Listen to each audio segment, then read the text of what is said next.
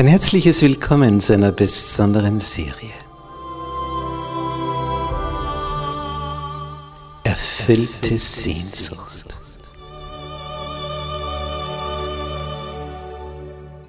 Die Welt der Bibel.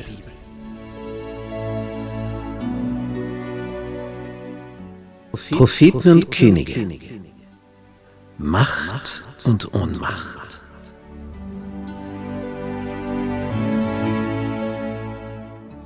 Propheten?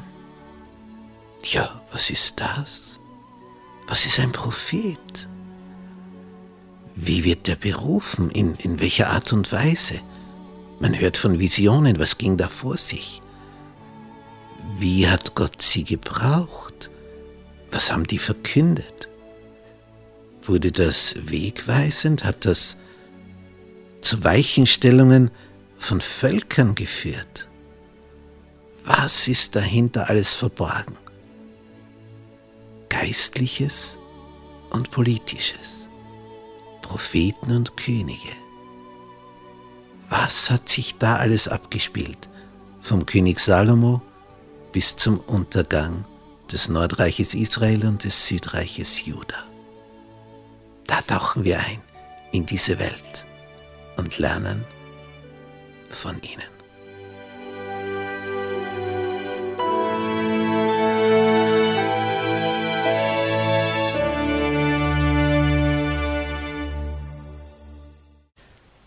Gnade sei mit euch und Friede von Gott unserem Vater und unserem Herrn Jesus Christus.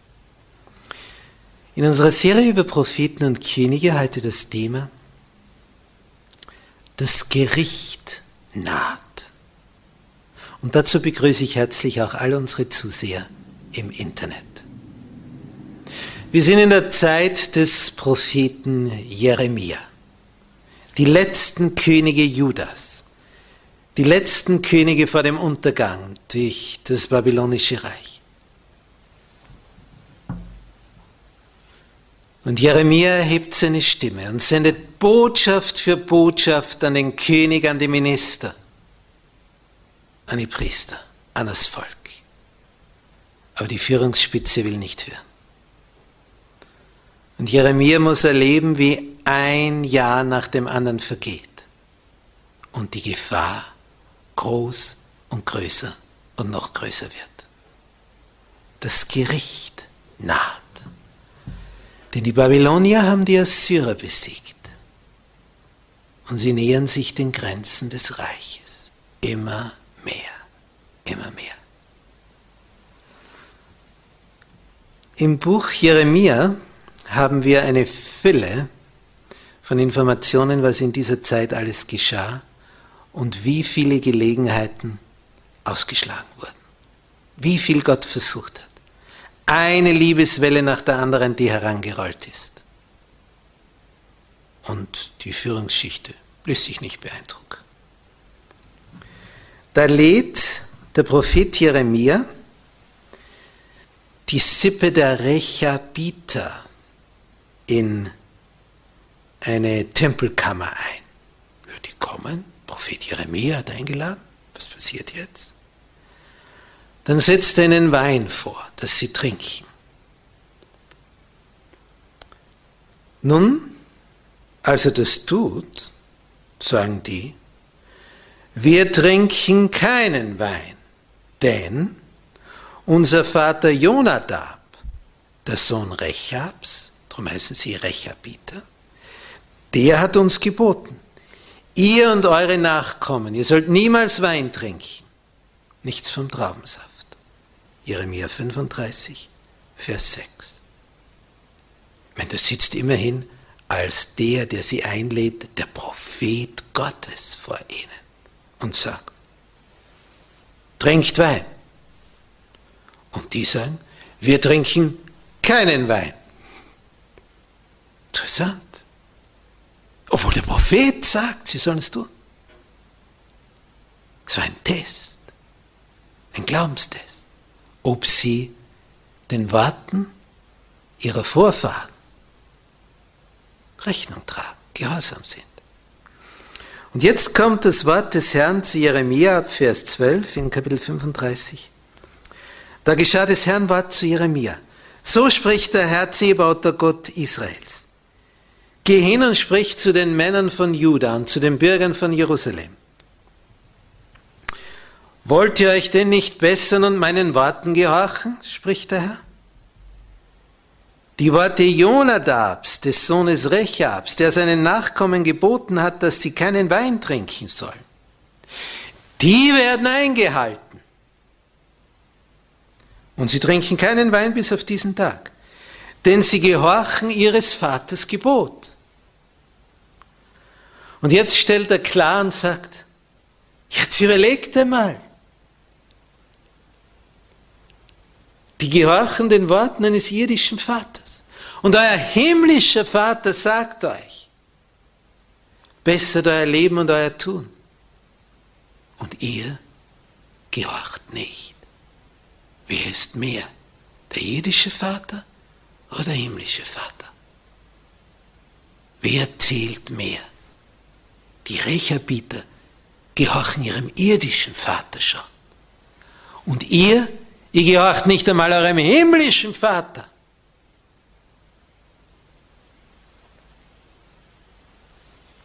Ich aber habe euch immer wieder predigen lassen, doch gehorchtet ihr mir nicht, ab Vers 14.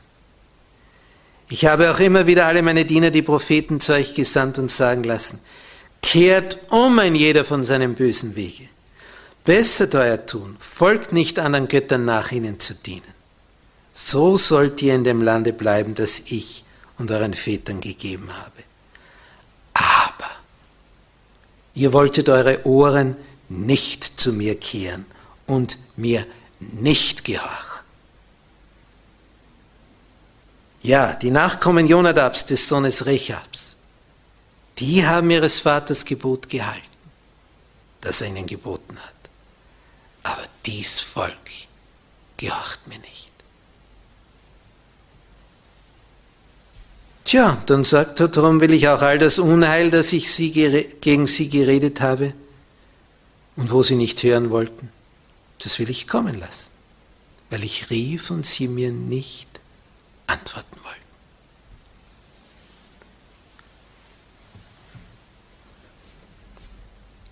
Nun, die Rechabiter bekommen einen außergewöhnlichen Segen zugesprochen, weil sie diese Prüfung bestanden haben die anderen? Jeremia sagte nicht nur Untergang durch die Babylonier voraus, sondern er sah auch noch weiter, noch weit darüber hinaus, weit in die Zukunft.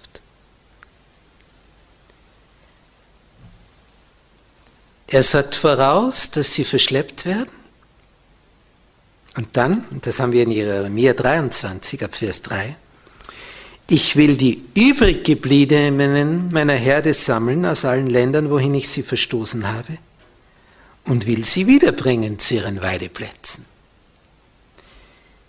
Sieh, es kommt die Zeit, spricht der Herr, dass ich dem David einen gerechten Spross erwecken will, seinen neuen König. Der soll ein König sein, der wohl regieren und Recht und Gerechtigkeit im Lande üben wird dann sagt er, wie der Herr heißen wird. Der Herr, unsere Gerechtigkeit. Was für ein schönes Wort. So waren also Weissagungen über den drohenden Untergang gekoppelt verbunden mit Weissagungen, was danach sein würde, wenn sie umkehren.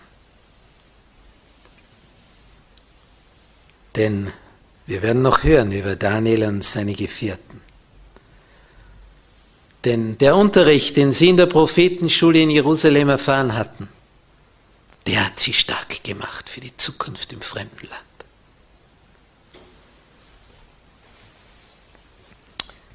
Nun, dieser König Joachim, der da auf Josia gefolgt ist und ein mieser König war, der ließ sich nicht beeindrucken von den Gerichtsandrohungen. Er hat sich einen Palast errichten lassen mit Zedernholztäfeln. Das hat er rot anmalen lassen. Hauptsache ich und mein Reichtum und meine Pracht, angesichts der Bedrohung, dass alles vernichtet wird. Hat er nur dazu geschaut, dass sein Palast groß und schön wird. Und das Teuerste vom Teuersten war gerade gut genug. Und Jeremia sagt in Kapitel 22 ab Vers 13, Wehe dem, der sein Haus mit Sünden baut und seine Gemächer mit Unrecht, damit meint er den König, der seinen Nächsten umsonst arbeiten lässt und gibt ihm seinen Lohn nicht. Wenn der König dich nicht zahlt, was willst du machen? Das ist der oberste Richter. Nicht, wenn dich irgendwo einer nicht bezahlt, kannst du zum König gehen und sagen, der hat mich nicht bezahlt. Aber wenn du für einen König arbeitest und der bezahlt dich nicht, zu wem willst du gehen? So hat der seinen Palast gebaut. Einfach gesagt, oh, sei froh, dass du für den König hast arbeiten dürfen. So geh.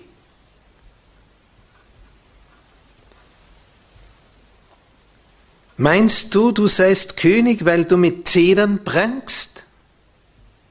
Hat dein Vater nicht auch gegessen und getrunken und hielt dennoch auf Recht und Gerechtigkeit und es ging ihm gut?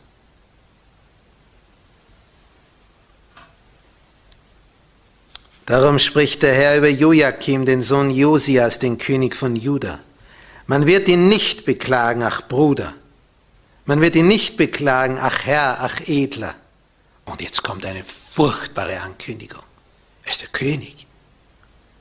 Er wird sterben. Und was jetzt kommt? Er soll wie ein Esel begraben werden. Hui, hui. Fortgeschleift und hinausgeworfen vor die Tore Jerusalems. Das ist kräftig. Ein König, wie ein Esel weil ein Esel war und nicht gehört hat auf die Stimme Gottes des Herrn. Natürlich solche Worte, als das Joachim hörte, brachte das Jeremia schnurstracks ins Gefängnis. Der König soll wie ein Esel fortgeschleift und vor die Stadtmauern geworfen werden. Das ist schon kräftig. Nun,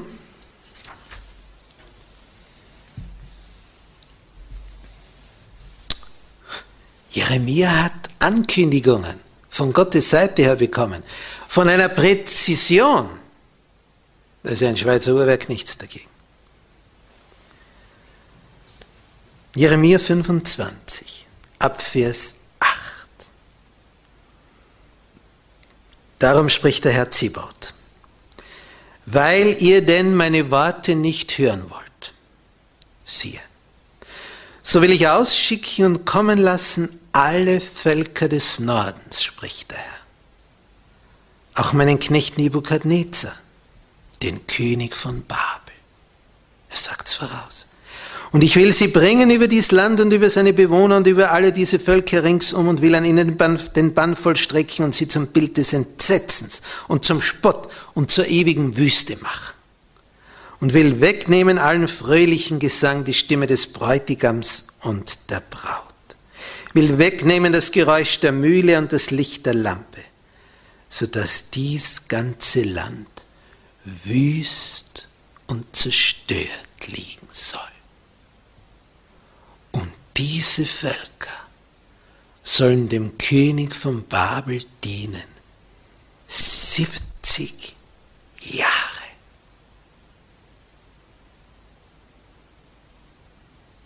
Nach wie vielen Jahren kehrten sie zurück? Nachdem sie dann gefangen nach Babylon wegtransportiert worden waren. Nach 70 Jahren. Was haben wir für einen Gott? was der für Voraussagen macht. Denn als diese Zeit erfüllt war, hat der Prophet Daniel in Babylon gebetet über diesen Vers. Er gesagt, Herr, jetzt sind es dann bald 70 Jahre. Bitte lass dein Volk nach Hause. Er war schon ganz ein alter Herr. Er war schon 87, weil mit 17 wurde er entführt nach Babylon. Er brauchte nicht mehr zurückkehren mit 87. Aber den anderen hat er das gewünscht, dass das in Erfüllung geht. Aber die Führungsschichte hat die Tragweite dieser Worte nicht begriffen. Es kam genau so. Es erfüllte sich alles bis auf den I-Punkt. Ha, genau, so.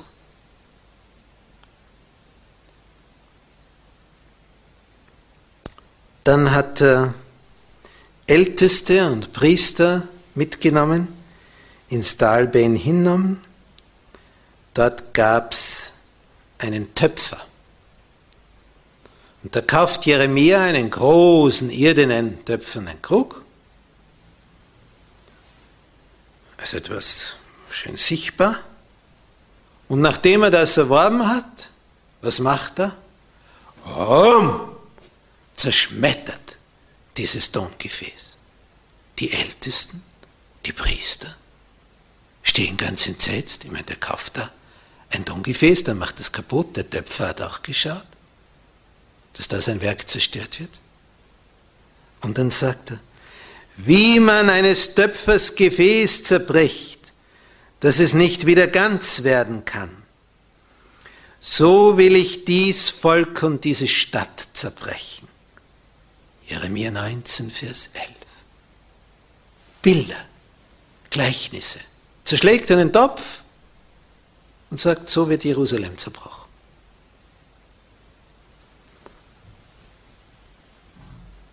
In Jeremia 19, Vers 15 sagt er, siehe, ich will über diese Stadt und über alle ihre Ortschaften all das Unheil kommen lassen, das ich gegen sie geredet habe. Warum? Weil sie halsstarrig sind und meine Worte nicht hören wollen. Es liegt an der Halsstarrigkeit.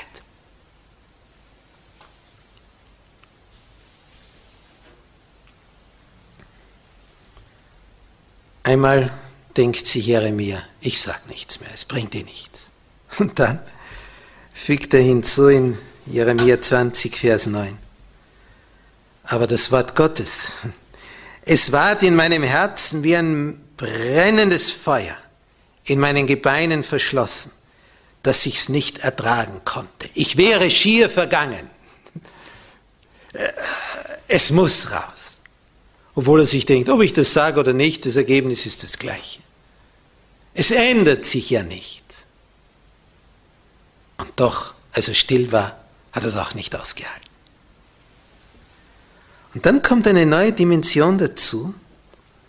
In Jeremia 36, Vers 2 vernehmen wir die Worte, dass Gott sagt, nimm eine Schriftrolle, verschriftliche die Botschaft.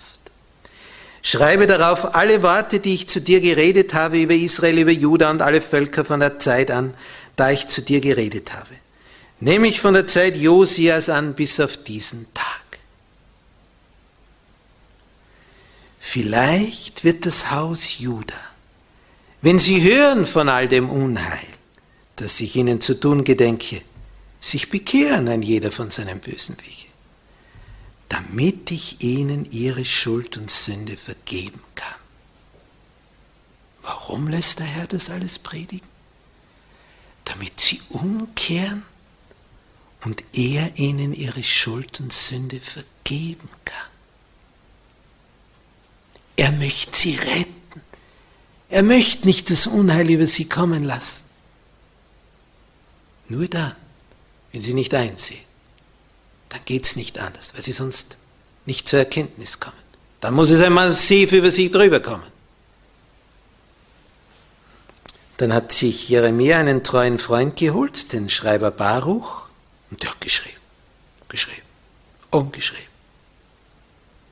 Wurde eine dicke Schriftrolle. Nach Jesaja die zweitdickste Schriftrolle. So, und das ist geschehen im fünften Jahre Joachims, das war der Sohn von Josia. Und Jeremia sitzt im Gefängnis, er hat den Mund ja zu weit aufgemacht in den Augen des Königs, nicht wenn er sagt, er soll wie ein Esel fortgeschleift werden und vor die Mauern geworfen werden, sitzt er im Gefängnis. Aber er hat dem Baruch alles diktiert. Und jetzt tritt der Baruch hin dort, wo die Leute alle auf und nieder gehen, liest der Menge vor. Die Botschaft ist ja die gleiche. Nur die, die, das Mundwerkzeug ist jetzt von Baruch. Aber es heißt genauso, so spricht der Herr, Zebaut. Und der Baruch liest es vor. Jeremia ist im Gefängnis, aber jetzt verschriftlicht haben, jetzt kann der das genauso predigen. Beim Tempel macht er das. So. Vor dem ganzen Volk macht er das. Jeremia 36 ist das berichtet. Ja, das bleibt nicht ohne Wirkung. Die, die, die Leute rennen zu den Fürsten und sagen, äh, hört sich das einmal an, was der sagt. Der sagt, die Babylonier kommen, wir werden verschleppt, das wird hier ein Trümmerhaufen, 70 Jahre sind wir in der Fremde und so. Das war ja unerhört. Die Fürsten, als die das hören, Baruch, kommt uns. Er erscheint dort, sagt, lies vor. Er liest er ihnen vor. Und denen wird es ganz anders. Denn wenn es einen Untergang gibt, das arme Volk, ob über das nun die Könige von Juda regieren oder die Könige von Babylon, das ist nicht viel Unterschied. Aber die Führungsspitze, für die ist es ein großer Unterschied, ob sie regieren oder regiert werden. Und zwar nicht nur regiert werden, sondern sie haben dann ein Sklavendasein zu fristen. Das heißt, wenn jemand etwas zu verlieren hat, dann ist es die Führungsspitze im Volk. Und denen wird es ganz anders. Was tun die Fürsten? Sie erzählen dem König Joachim, was Baruch vorgelesen hat. Als der König das hört, da gibt es jetzt eine Schriftrolle. Hat sich schon geärgert, wie der Jeremia gepredigt hat, darum hat ihn einsperren lassen. So, und jetzt liest der Baruch die Worte Jeremias vor. Wieder das Gleiche. Sagt die Schriftrolle, bringt ihr mir. So, wird die gebracht. Der König sitzt im Winterhaus beim Kohlebecken. Auch in Israel ist es im Winter so, dass du ein Feuer machen musst. Und das Winterhaus, das ließ sich besser heizen als das Sommerhaus. Nun, der königliche Diener, Judi heißt er, der holt die Rolle und beginnt die Worte des Tadels und der Warnung zu verlesen. Berichtet in Jeremia Kapitel 36. Da sitzt jetzt der König beim Kohlebecken, Feuer neben, Wer will nicht frieren? Seine Staatsmänner sind auch da. Und wenn Judy drei oder vier Spalten gelesen hatte, dann nimmt der König sein Schreibmesser und schneidet das, was gerade gelesen wurde, von der Schriftrolle runter Das Material, auf dem man früher schrieb, war unendlich kostbar, war sündteuer. Wir haben viele Schriftrollen gefunden, die mehrmals überschrieben waren. Das heißt, man hat das ausgelöscht, hat wieder drüber geschrieben, was Wichtigeres, das wieder weggelöscht, noch was Wichtigeres geschrieben. Stell dir vor, das wäre heute unvorstellbar. Fängt an zu killen, damit man wieder schreiben kann. Papier, was ist Papier? Aber zu der Zeit so eine Pergamentrolle. Und der König, in drei, vier Spalten gelesen waren, schneidet darunter und wirft dieses Pergament, nicht nur, dass es zerschnitten hat, ist das Wort Gottes, er wirft es ins Feuer. Das Wort Gottes verbrennt der König Joachim im Feuer, wo drinnen steht, ändert euch, sonst kommen die Babylonier und machen alles kaputt und deportieren euch, verschleppen euch. Der König hatte eine Wut. Sie ist Jeremia im Gefängnis, dann wird wieder diese Botschaft vorgetragen. Durch die Schriftrolle. Darum hat er sie zerschnitten. Und obwohl einige Fürsten den König dringend baten, er möge das nicht tun, weil die haben ihm gesagt, das, das, das bringt Unheil. Das ist das Wort Gottes. Und du zerschneidest das Wort Gottes und verbrennst es im Feuer. Überleg, o Herrscher, was du tust. Aber er hatte so eine Wut, dass die Verhaftung Jeremias nicht geholfen hat und dass jetzt der Baruch vorgelesen hat.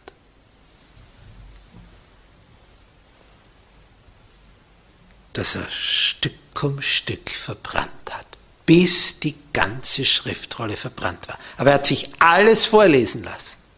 Auch interessant. Er wollte wissen, was drinnen steht. Aber er hat es verbrennen lassen. Und so hat sich dann das erfüllt, dass er wie ein Esel fortgeschleift wird.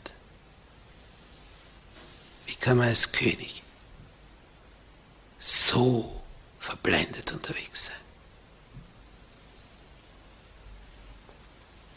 Ja, welche Botschaft kriegt der Baruch? Schreibst es halt noch einmal. Und das macht er. Und die neue Schriftrolle wird noch umfassender wie die vorige. Und das ist die, die wir jetzt in Händen haben. Wenn du das Buch Jeremia liest, diese Schriftrolle, dann stell dir vor, es hat sich der König alles vorlesen lassen und hat Stück um Stück runtergeschnitten und verbrannt. Und dabei ging er dann selber zugrunde. Es war ein Riesenfehler. Hätte nicht so kommen müssen.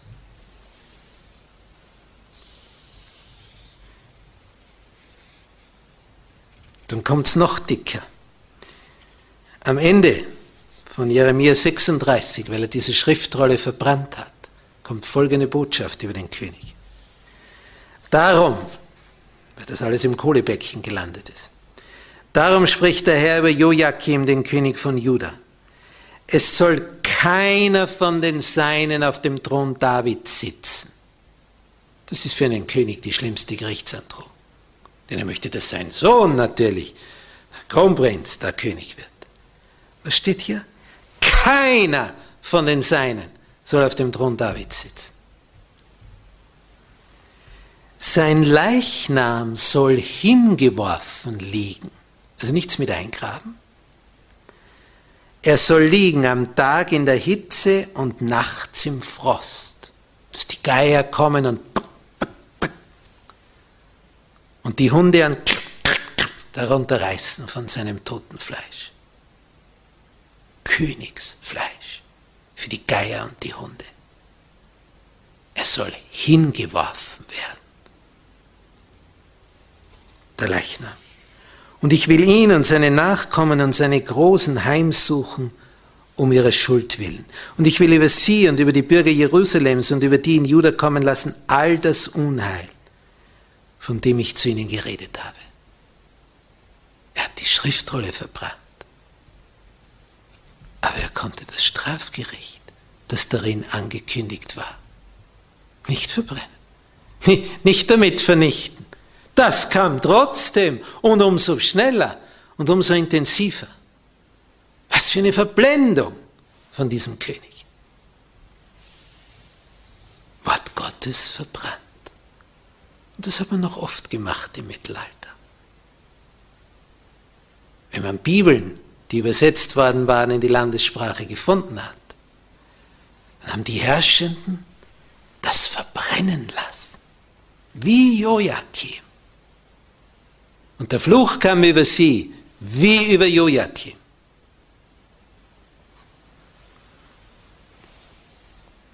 In Jeremia 36, Vers 32 heißt es, da nahm Jeremia eine andere Schriftrolle, eine leere neue, und gab sie Baruch. Und der schrieb darauf, so wie ihm Jeremia vorsagte, alle Worte, die auf der Schriftrolle gestanden hatten, die Joachim, der König von Juda, im Feuer hatte verbrennen lassen. Und es wurden zu ihnen noch viele ähnliche Worte hinzugetan. Eine umfassendere Schriftrolle als die ursprüngliche. Wir haben sie trotzdem in Händen, auch wenn sie der König verbrannt hat. Nur er ging dabei zugrunde. Für Baruch war es eine Schreibübung. Jetzt hat sich bei ihm noch tiefer eingebrannt ins Gehirn.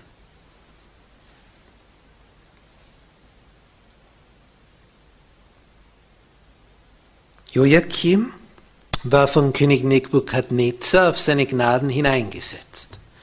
Und er hat ihm die Treue geschworen. Ein Lehnseid geschworen. Und wäre er darin treu geblieben, wäre ihm nichts passiert. Aber er hat hartnäckig seinen eigenen Weg verfolgt, hat sein Ehrenwort dem babylonischen Herrscher gegenüber gebrochen, sich gegen ihn aufgelehnt und sich mit Ägypten verbündet. Er braucht natürlich Hilfe, weil allein braucht er nicht antreten gegen die Babylonier. Tja, dann kommen die Babylonier.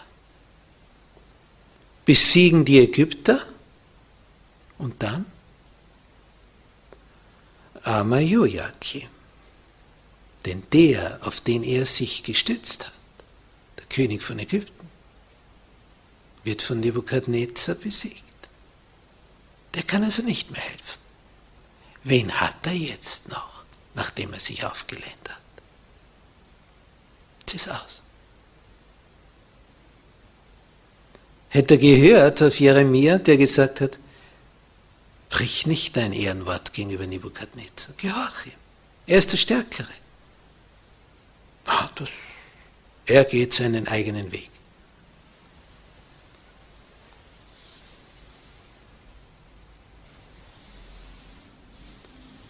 So geht er unter. Der Nachfolger regierte drei Monate. Dann war es schon wieder vorbei. Drei Monate. All diese Herrscher haben eines nicht verstanden. Wenn du auf Gott nicht hörst, dann kommt all das Negative, das vorausgesagt ist. Aber manche Leute begreifen es erst dann, wenn sie es am eigenen Leib verspüren.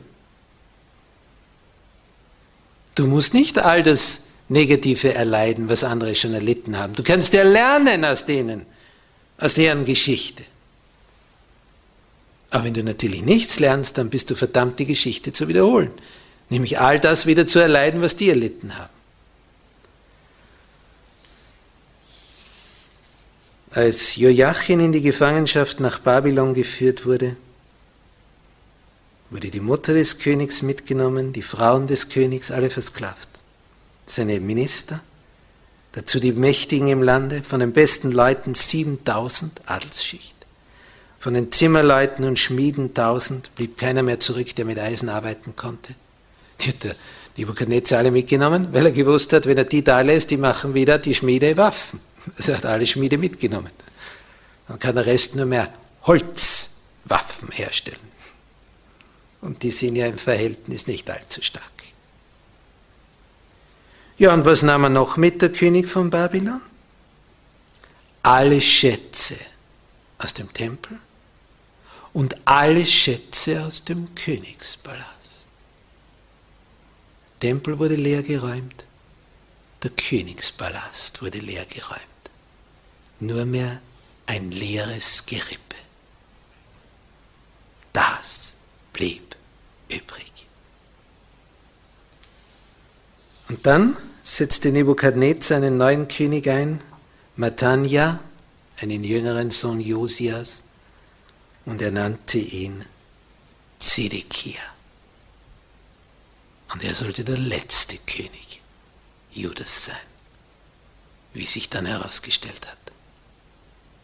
Denn auch er hat nicht geachtet auf Jeremias Worte, die Gottes Worte waren. Eine Frage an dich. Möchtest du auch so enden wie diese Könige?